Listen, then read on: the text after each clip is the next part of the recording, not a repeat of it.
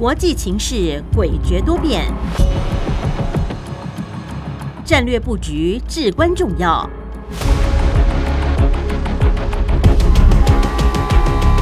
关心台海局势发展，请听汉声电台《国际战略风云录》。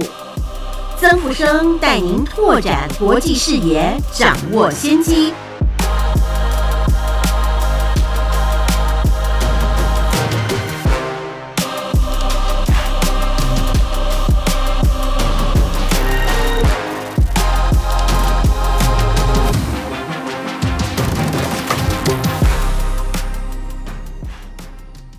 欢迎您收听汉声广播电台《国际战略风云录》，我是曾富生，在空中为您服务。二零二四年是全球重要的选举年。那根据华府智库大西洋理事会的一个分析报告，那今年全世界有七十八个国家要举行八十三场全国性的一个选举。那其中最受全球瞩目。影响范围也最大的就是今年十一月五日的美国总统大选。那目前美国现任的总统拜登代表民主党参选总统的态势已经非常的明显啊。那前任的总统川普，他要争取代表共和党来参选总统的可能性也越来越高。那在川普最近连续的赢得。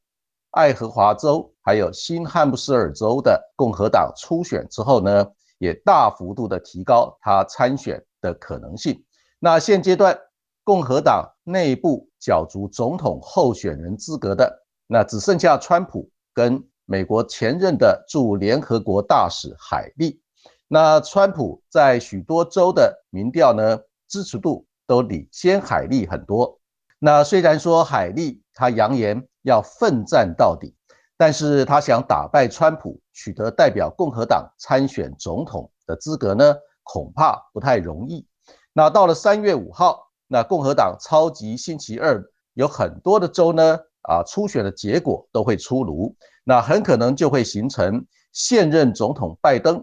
跟前任的总统川普来角逐二零二四年美国总统大选的一个新态势啊。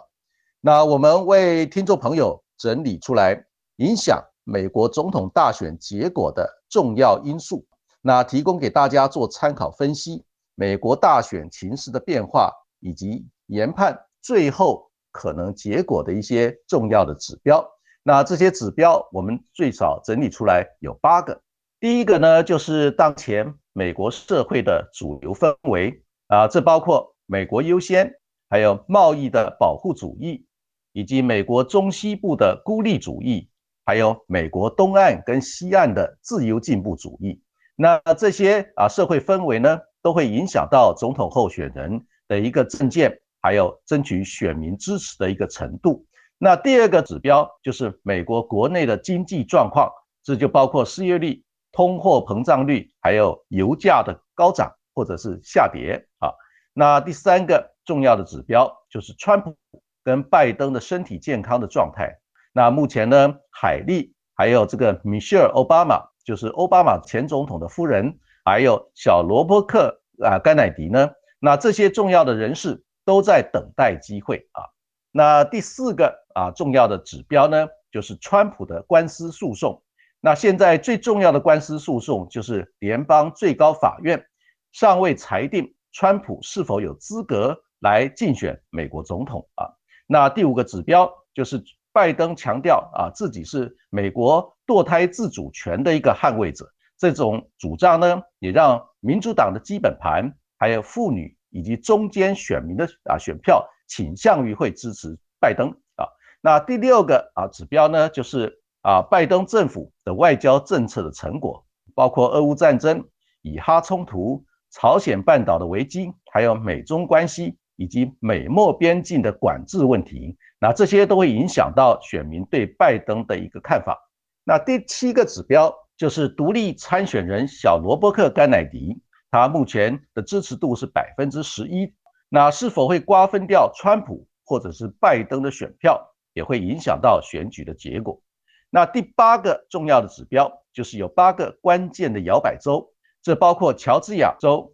亚利桑那州、宾州，还有密西根州、佛罗里达州，以及明尼苏达州，还有俄亥俄州以及威斯康星州。这些关键的摇摆州的一个支持变化呢，也会影响到美国总统大选最后的结果。所以现阶段我们看到，二零二四年一月中旬左右，美国多家的民调综合的数据来显示，那川普的支持度有百分之四十，那拜登的支持度有百分之三十七，小罗伯特甘乃迪的支持度有百分之十一。那后续的发展也值得我们持续。密切的来关注，现在就让我们共同进入节目第一个单元——国际两岸大事记。国际两岸大事记，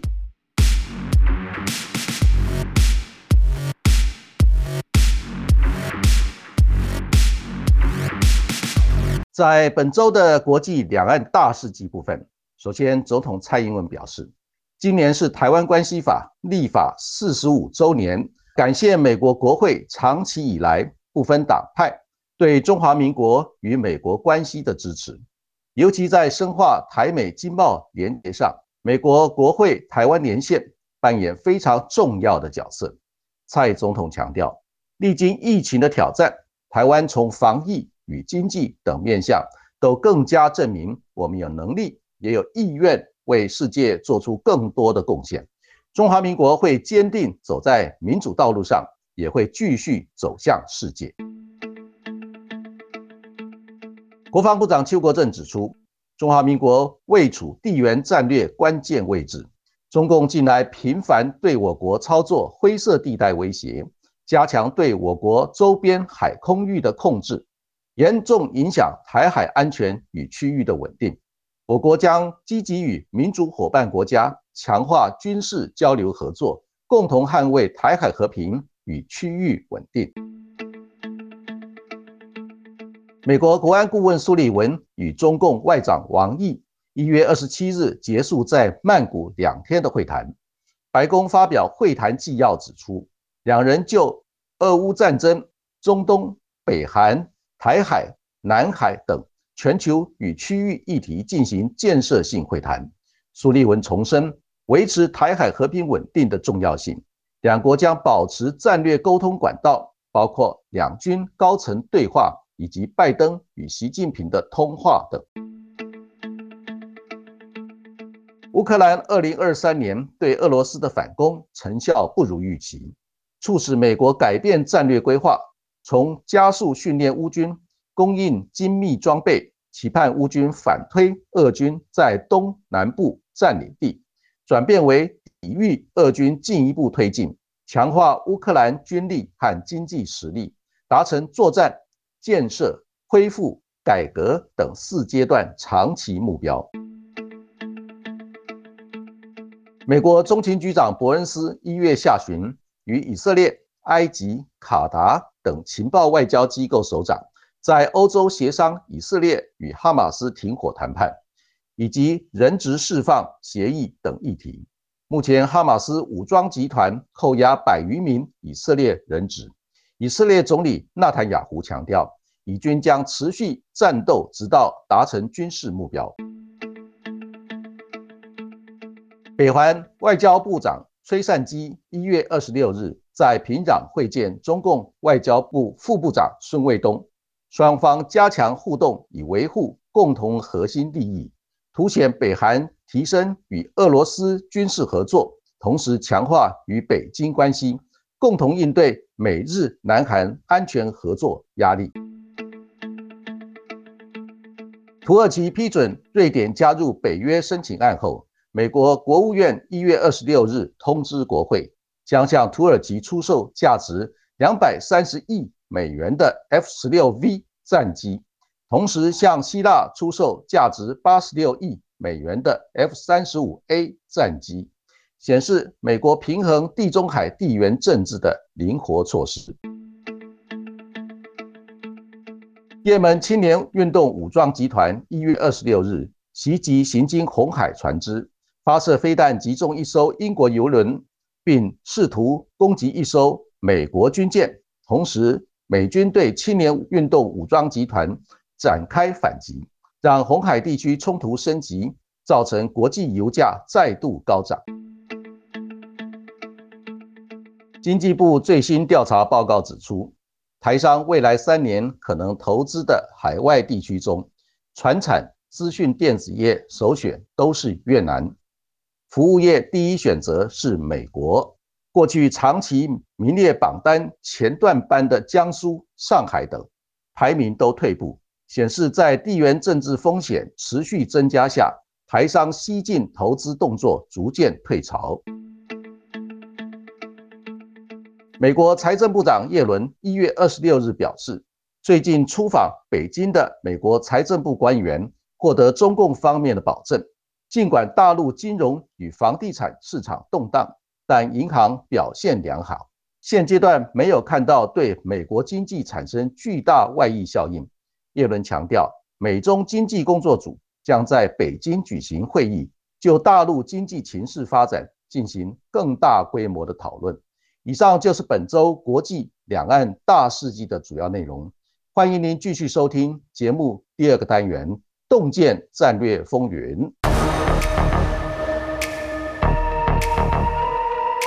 洞见战略风云。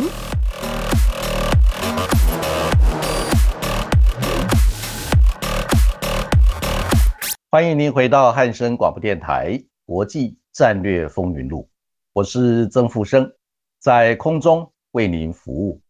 今天节目第二个单元《洞见战略风云》，我们第一个要探讨的课题是有关美中曼谷会谈的战略意涵。那我们注意到，美国的白宫国安顾问苏利文跟中共的外长王毅，在一月二十六日、二十七日两天呢，在泰国的曼谷举行了十二个小时的马拉松式的一个会谈。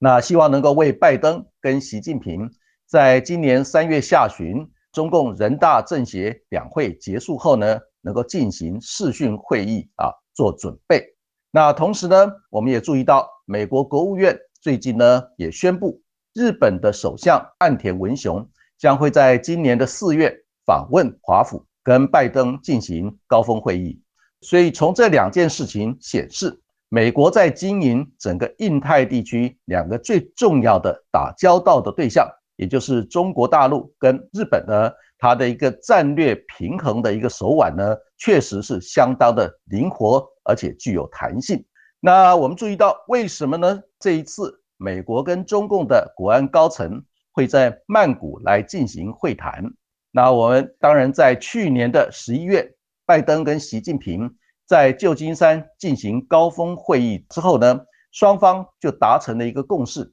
希望能够进行双边的一个国安高层定期的一个对话机制。所以从这个大的背景啊来看的话，那这一次拜登啊的一个国安顾问跟这个中共的外长，也是中共中央外事办的主任王毅，那在曼谷进行长达两天十二个小时的一个会谈。那美国方面，它的重要的考量基本上有四点。那第一点呢，就是当然美国方面很希望能够继续的落实在去年十一月旧金山拜习会达成的一个领导阶层沟通管道畅通，来避免双方误解误判，来防范双方的激烈的竞争滑向冲突的一个状况。所以呢，为了要保持美国跟中共双边的一个决策高层的一个战略沟通管道的一个畅通，来防范激烈的竞争，同时呢，设置安全的护栏，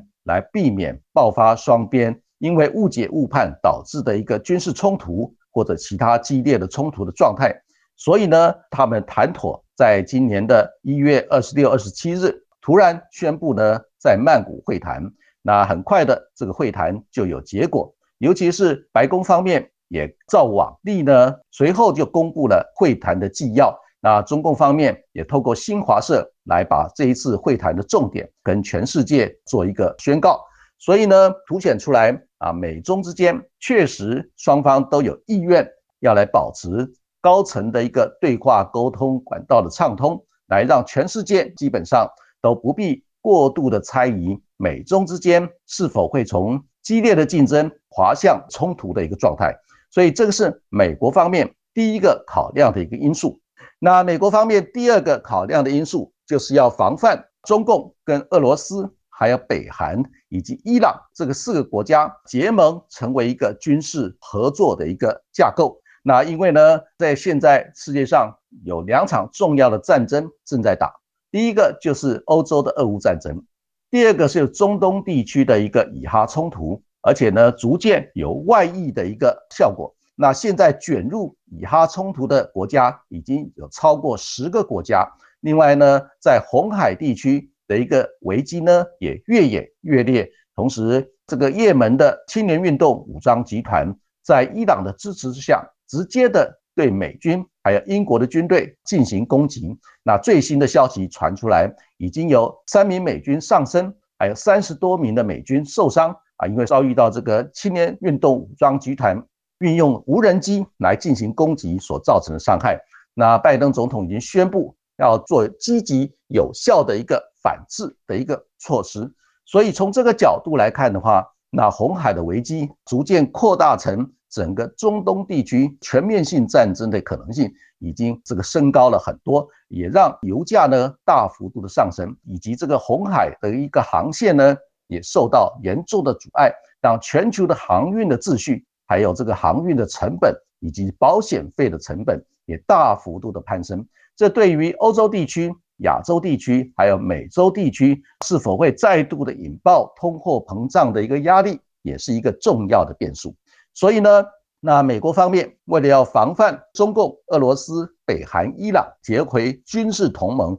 来共同对抗美国，让美国陷入多面作战的一个不利的环境。所以呢，必须要有效的来跟中共进行沟通，避免这个演变成这种军事同盟对抗。在全世界主要地区引爆战争，造成美国必须要啊这个多面作战的一个不利环境，所以呢，必须要把中共拉住，保持战略沟通，避免中共呢被俄罗斯、北韩、伊朗拉过去，形成跟美国对抗的一个格局。所以这个是第二个重要的考量。那第三个重要的考量，就是要争取中共在俄乌战争、以哈冲突、还有红海危机以及台海问题。南海议题，还有朝鲜半岛的问题，以及包括有关毒品管制，还有应对气候变迁这些重大的课题呢？那希望中共呢能够多出一点力来配合美国的一个政策，也就是要争取中共来加入美国，共同应对这些地区性的问题，还有全球性问题的一个解决方案。那这一点呢，是美国现在希望积极争取做到的地方。这也是为什么啊，他。在旧金山拜习会之后呢，很快的，美国的国安高层跟中共的国安高层就要进行深度会谈的一个原因。那第四个，美国方面的一个考量就是，那拜登政府呢，希望能够积极的争取他的一个外交的政绩，来作为赢得二零二四年总统大选的一个重要的能量跟筹码，那避免呢被他的竞争对手批评为外交上的无能。或者是对中共软弱无力，那这些批评呢，在现在共和党的候选人竞选的时候呢，川普前总统还有这个共和党的一些竞争者，包括海利大使，那这些人士呢，都用高分贝来批评现在的拜登政府外交政策是无能无效，而且是对中共过度的软弱。所以呢，拜登政府如果要争取连任，二零二四年美国总统大选就必须要在外交领域上啊做出成绩来，甚至于啊跟中共的关系也要保持，让美国多数的选民认为说拜登是能够有效的来处理对付中共的。所以从这个角度来看，那拜登政府呢希望呢在透过这种高层对话沟通管道之间，把中共的能量纳为己有，成为他争取二零二四年总统连任。很重要的一个筹码跟动能。那至于中共方面为什么要愿意在短短的拜习会之后，很快的啊又要进行跟美国之间的国安高层进行对话？那中共的考量因素呢，至少有三点。那第一个重点就是习近平他不断的强调，那希望呢美中的关系，就是美国跟中共的关系呢，应该要回到一个相互尊重、和平共处、合作共赢的一个轨道。那同时强调呢，他愿意跟拜登政府来保持高层沟通管道的畅通，那避免双方从竞争滑向冲突，那为北京当局呢增添更多头痛的难题跟国际性的一个压力。所以从这个角度来看，那习近平政府现在也很希望能够跟拜登政府呢恢复成为一个建设性的一个对话合作关系。但是呢，这里面有很多结构性的障碍跟矛盾没有办法化解。不过呢，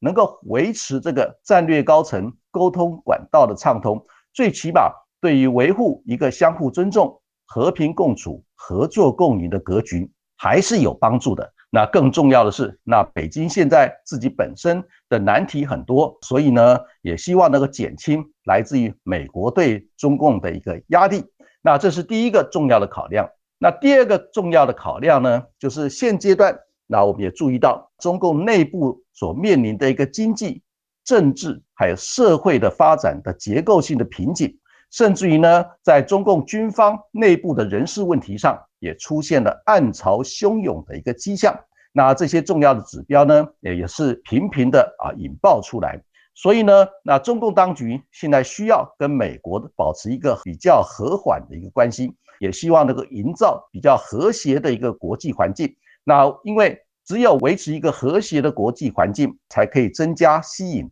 外资重新回到中国来投资，同时呢，也可以降低啊中国大陆出口的产品在国际社会上所面临的一个新的压力，包括电动车、还有太阳能板、电池啊等这些大量的出口的产品呢，现在在欧洲、在南美洲、在北美洲。都面临一个反补贴调查，还有其他相关的一个贸易壁垒的一个压力，所以呢，中共方面希望能够这个营造和谐的国际环境，让出口的产品面临的阻力啊下降。另外呢，那中共当局也很希望啊能够专注应对经过三年疫情之后的一个内部的一个挑战跟压力，那希望透过振兴经济的一个。模式呢，来重新强化社会的一个活力。那这都需要一个和谐的国际环境，也需要一个跟美国之间和缓的良性互动。所以从这个角度来看，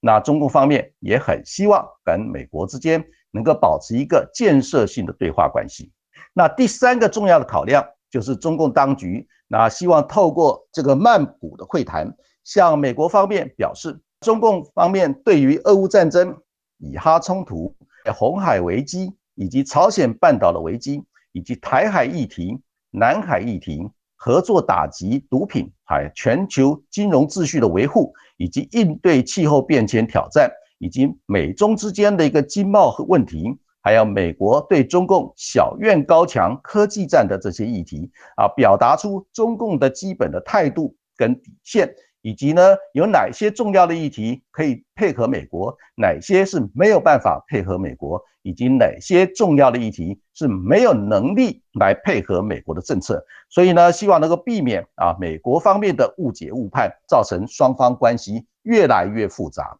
那像这些都是中共方面愿意来跟美国进行战略对话的重要考量。那所以呢，现阶段美国跟中共之间既竞争。又合作的一个复杂关系，那对于整个台海安全情势的影响，也是值得我们持续密切的关注。那我们基本上认为说，只要美国对中共的小院高墙的科技战持续，那美国跟中共之间的竞合关系就不可能转化成合作面大于竞争面的一个新格局。那整个台海的安全情势呢，仍然会继续的受制于。美国跟中共之间战略竞争态势变化的影响，所以现阶段美中之间因为还有科技战，所以呢，它的竞合关系仍然是竞争面大于合作面的一个大格局。那这一点也会严重的影响台海地区和平稳定发展的一个态势。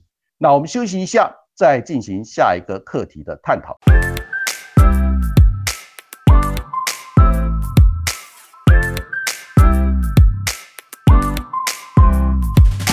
欢迎您回到汉声广播电台《国际战略风云录》，我是曾富生，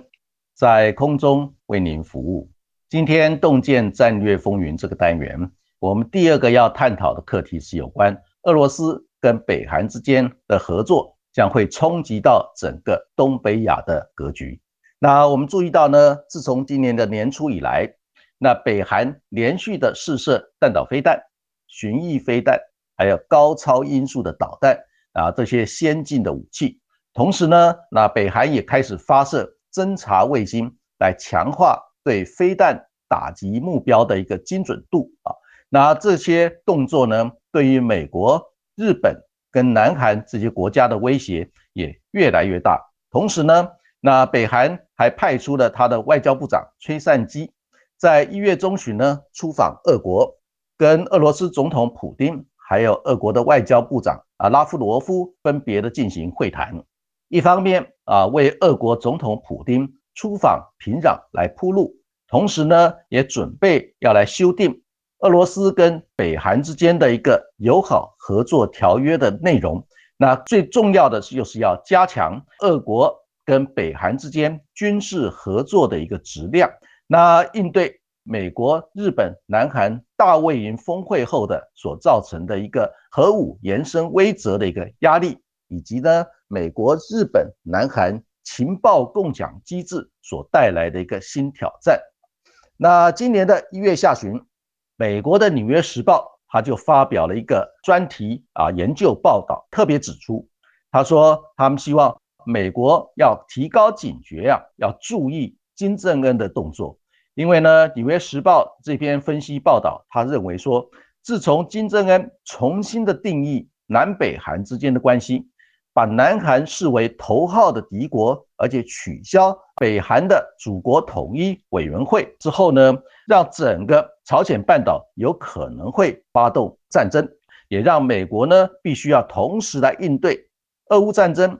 以哈冲突、红海危机，还有东北亚的紧张情势。这种新的一个困境，也会让这个俄罗斯跟北韩、伊朗这些反美的国家获得战略上的一个优势跟主动权。所以呢，《纽约时报》这一篇专题分析报道有相当深入的一个剖析。它尤其是注意到北韩跟俄罗斯之间在先进的高科技、太空卫星、导弹还有核武这个领域的一个发展呢，越来越密切。那俄罗斯也从这个北韩那边获得了传统的火炮跟弹药，还有这个执行对乌克兰战争所需要的传统武器的一个资源。所以呢，在俄罗斯跟北韩之间双边关系越来越密切的一个架构之下，那金正恩呢获得相当强的一个支持跟底气。所以对于他可能在朝鲜半岛发动军事冲突，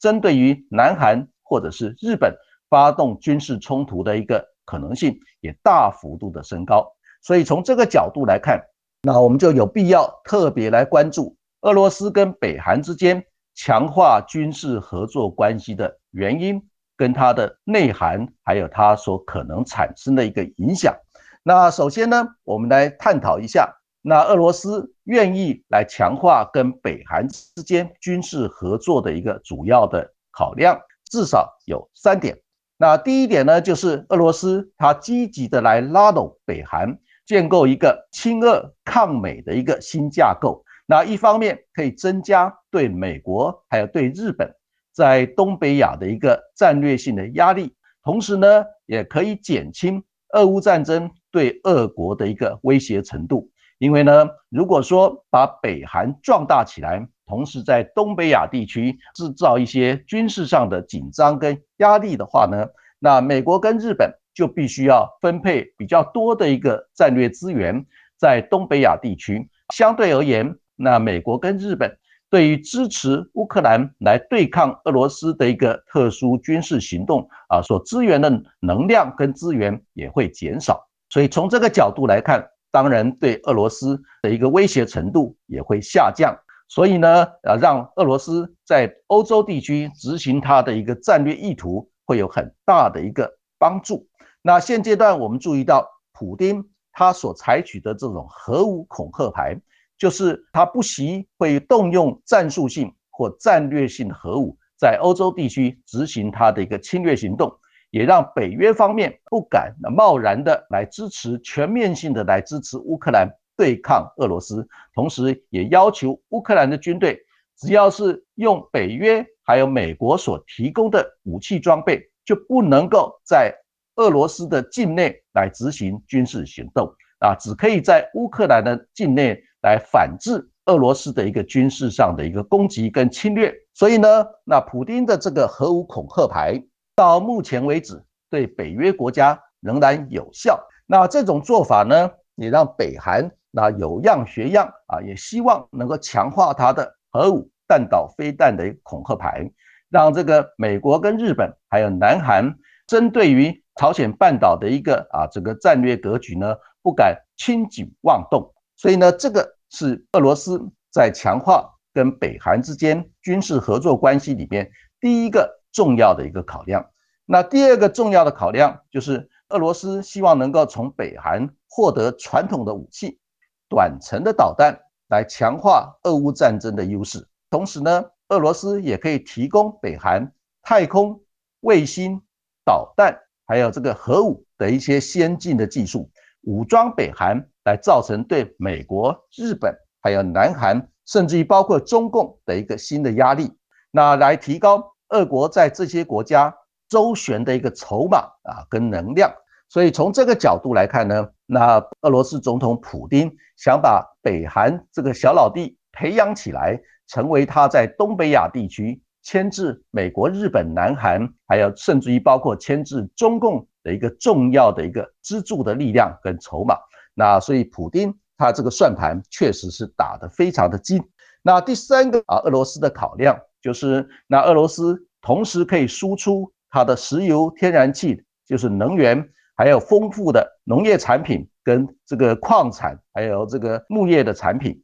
来换取北韩的一个军工产品。那这一种具有相当高的一个互补性的一个经贸合作关系，对于北韩跟俄罗斯来讲，都是一个互惠的一个合作措施。所以呢，这种双边的经贸互动合作关系，可预见的未来会有越来越蓬勃发展的一个迹象。那对俄罗斯跟北韩来讲，都是一个双赢的一个结果。那这是俄罗斯强化跟北韩之间军事合作关系很重要的一个考量之一。那至于北韩方面，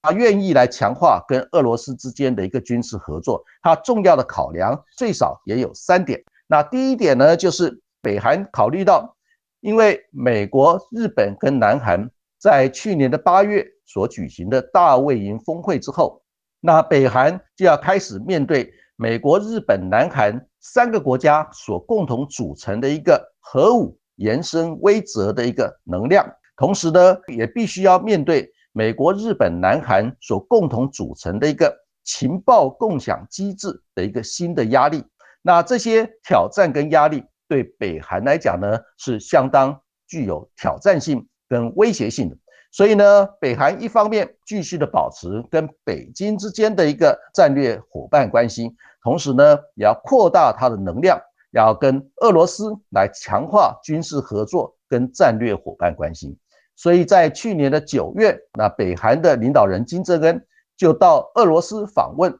跟普京呢，在这个远东地区的太空发射中心进行会谈。在这个会谈里面呢，那双方就达成了很重要的一个协议，也就是北韩愿意提供传统性的武器来给俄罗斯执行俄乌战争，那俄罗斯呢就要提供先进的高科技。来支援北韩来发展核武导弹跟太空卫星的技术，所以北韩这种辩证突围的一个战略布局呢，确实啊是希望能够强化跟俄罗斯之间的军事经贸的合作关系，来应对来自于美国、日本、南韩啊新的一个军事战略同盟的一个新的挑战跟压力。那这是第一个北韩的考量。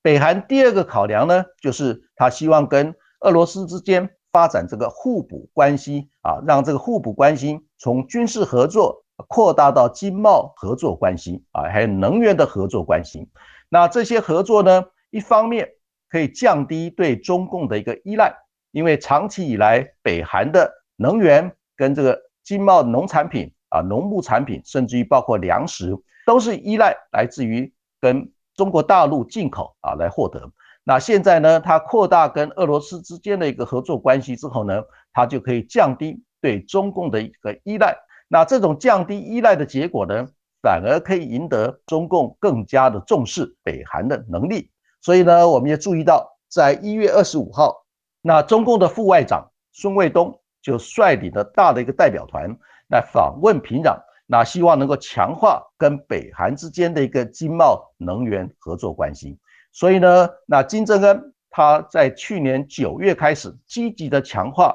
啊，跟俄罗斯之间的一个军事安全跟经贸合作关系之后呢，也引来了北京方面的高度的关注。所以呢，北京当局呢就派出了他的外交部的副部长孙卫东亲自的来访问北韩，希望能够强化双边的经贸能源呃合作关系。那这一点展现出。那金正恩相当灵活弹性的一个外交手腕。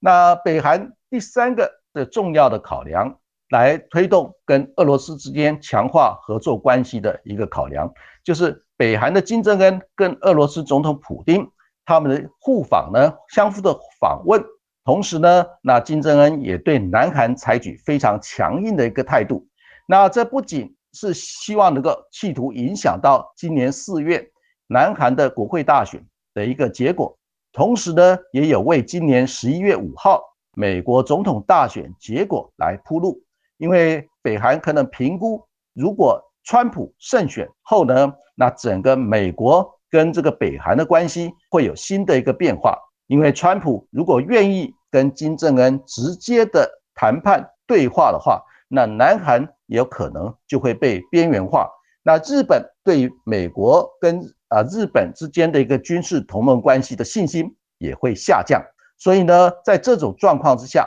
也会冲击到现阶段整个东北亚的一个战略格局，那造成结构性转变的一个新的啊压力跟挑战。所以整体来看呢，那俄罗斯总统大选将会在三月十七号举行，那普京连任再当六年总统的这个状况呢，已经没有悬念。那去年九月，那金正恩访问啊这个俄罗斯远东地区的太空发射中心，跟普京进行会谈，已经达成了军事合作的一个协议。那今年的三月下旬或者是四月上旬，那普京将会回访北韩的平壤，与金正恩共同来修订俄罗斯跟北韩之间合作友好条约的一些重要的内容。同时会深化双边之间的一个军事合作，还有经贸合作关系。那后续的发展是否会造成俄罗斯跟北韩之间签署军事同盟的一个条约，来发动啊在东北亚地区的一个军事冲突做准备？那也值得我们持续密切的关注。那以上呢就是本周汉声广播电台国际战略风云录的主要内容。谢谢您的收听，我们下周空中再会，晚安。